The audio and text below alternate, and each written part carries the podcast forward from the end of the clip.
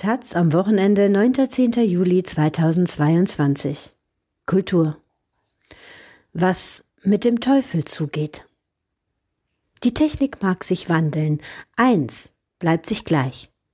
Die Angst, dass durch sie die Menschen dazu verführt werden, von Gott abzufallen. Ein Essay über Maschinen und ihre Dämonisierung von Daniel Strassberg. Wenn es um moderne Technologien geht, stehen sich zwei Lager unversöhnlich gegenüber.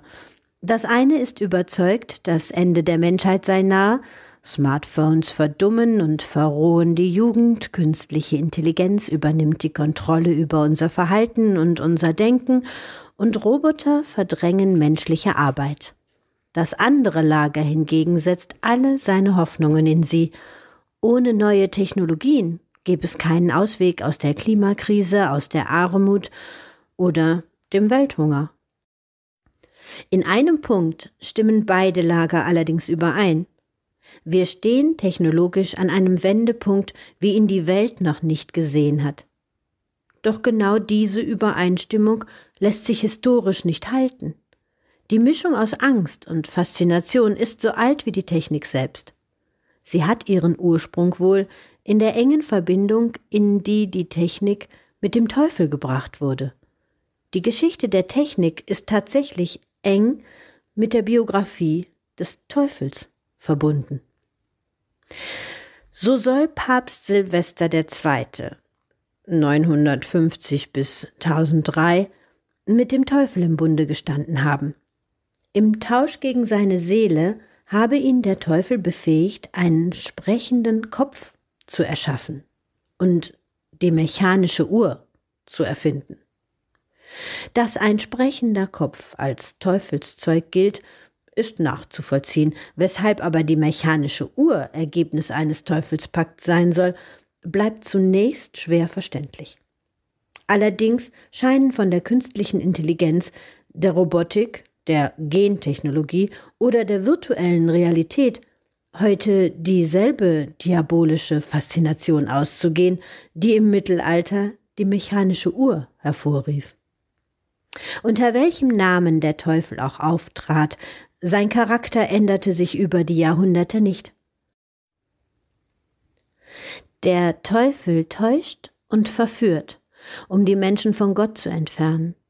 Das griechische Wort für Täuschung und Verführung für List und dunkle Machenschaften ist Mekane oder Machina.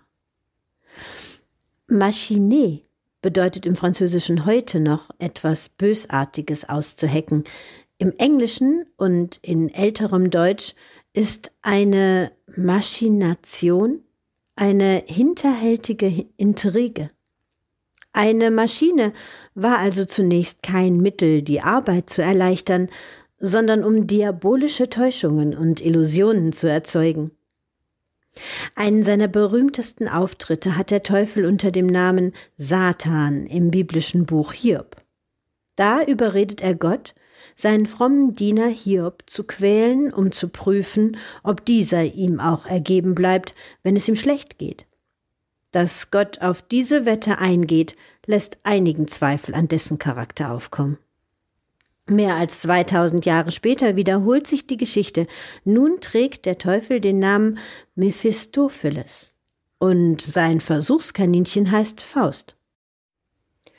Der Teufel schließt mit Gott die Wette ab, dessen Knecht Faust verführen zu können.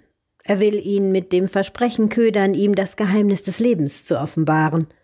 Wie bei Papst Silvester war die unstillbare Neugierde Fausts der Hebel, an dem der Teufel ansetzen konnte. Im zweiten Teil von Goethes Faust aus dem Jahr 1832 will Faust nun seine diabolischen Fähigkeiten in den Dienst des technischen Fortschritts stellen. Zunächst rettet er den Kaiser vor der Staatspleite durch die Erfindung des Papiergelds. Später will er fruchtbares Land durch die Trockenlegung des Meeres gewinnen, auch wenn er damit die Schönheit der Natur aufs Spiel setzt. Zeitgleich erschafft sein früherer Gehilfe Wagner im Reagenzglas einen Homunculus. Schon im Mittelalter waren Magie und Alchemie auf der Suche nach der geheimen Formel, mit der künstliches Leben erschaffen werden kann. Doch zu Goethes Zeiten schien die Formel für das Leben tatsächlich gefunden worden zu sein.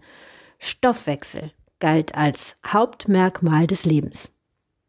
Stoffwechsel heißt aber nichts anderes, als Wärme in Bewegung umzuwandeln. Die Dampfmaschine war die erste Maschine, die Kraft aus Wärme erzeugen konnte. Bis dahin war die Produktion von Kraft eine Fähigkeit, die allein Gott zukam. Menschen konnten Kräfte für sich nutzbar machen, erzeugen konnte sie nur Gott. Wer Kraft erzeugen kann, kann auch Leben erschaffen. Tatsächlich wurde die Dampfmaschine unmittelbar nach ihrer Erfindung als lebendiges Wesen wahrgenommen. Es ist gesagt worden, schrieb ein Herr Adlersohn, dass nichts, was von Menschenhand gemacht wurde, dem Tierleben so nahe kommt. Damit hatte Gott endgültig ausgedient. Ein Triumph des Teufels. Nicht jeder technische Fortschritt wurde als Mekane, als teuflischer Trick wahrgenommen. Druckmaschinen wurden kaum je ein Opfer der Dämonisierung, obwohl sie für die Kirche bedeutend bedrohlicher waren als die mechanische Uhr. Die mechanische Uhr galt nicht als Teufelswerk, weil sie Zeit messen konnte, sondern weil sie die Illusion von Leben erzeugte. Vor der Erfindung der mechanischen Uhr las der Mensch die Zeit mit Hilfe von Sonnen- und Wasseruhren von Gottes Natur ab. Die mechanische Uhr produziert aber die Zeit, die sie misst gleich selbst, so wie sie in der Natur nicht vorkommt, vollkommen regelmäßig und übers Jahr unveränderlich. Das gelingt mittels der Spindelhemmung, die die Gravitationskraft, die das Antriebsgewicht beschleunigen würde, austrickst. Wieder überlistet menschliche Technik Gott und schafft eine zweite, unabhängige Natur. Das allein reichte aber nicht, um die Uhr lebendig erscheinen zu lassen. Seit Aristoteles galt als beseelt oder lebendig, was sich von selbst bewegt. Die mechanische Uhr, die etwa um das Jahr 1280 erfunden wurde, war bis zur Erfindung der Unruh im 17. Jahrhundert als Zeitmesser viel zu ungenau. Sie taugte aber als Motor für Automaten, die sich von selbst bewegten. Schon Mitte des 14. Jahrhunderts war fast jede größere Kirchenfassade mit Automaten geschmückt, die Szenen zur Unterhaltung, Erbauung und Warnung des Kirchenvolks wiedergaben. Der Teufel war da ein beliebtes Motiv. Welch eine Ironie, welch eine Machination. Die Warnung vor dem Teufel wurde von einer Maschine angetrieben, die der Teufel erfunden hatte. Dabei blieb unklar, worin des Teufels List genau bestand. Dass er dem Menschen tatsächlich göttliches Wissen über die Erschaffung des Lebens zukommen ließ? Oder dass er die Menschen täuschte? Oder darin, dass sie sich als gottgleiche Schöpfer von Leben vorkamen? Jedenfalls ließen sich Menschen immer wieder mit dem Teufel ein, um von Gott unabhängig zu werden, obwohl ihnen immer klar war, dass sie dereinst für diese Hybris bestraft werden würden. Im Mittelalter galt als lebendig, was sich von selbst bewegt. Also war die mechanische Uhr das Teufelswerk schlechthin. Im 19. Jahrhundert galt als lebendig, was über einen Stoffwechsel verfügt, also war die Dampfmaschine die Maschine des Teufels. Im 20. Jahrhundert galt reflexives Bewusstsein als Zeichen des menschlichen Lebens, als sein Alleinstellungsmerkmal. Deshalb ist in unseren Tagen der Computer zur Maschine des Teufels geworden, zur Maschine, die alles, was der Mensch kann, auch vermag, nur viel besser, schneller und fehlerloser. Der Mensch hat das Höchste, was Gott erschaffen hat, nicht nur nachgeahmt, sondern sogar verbessert. Dafür wird die Menschheit dereinst bestraft werden.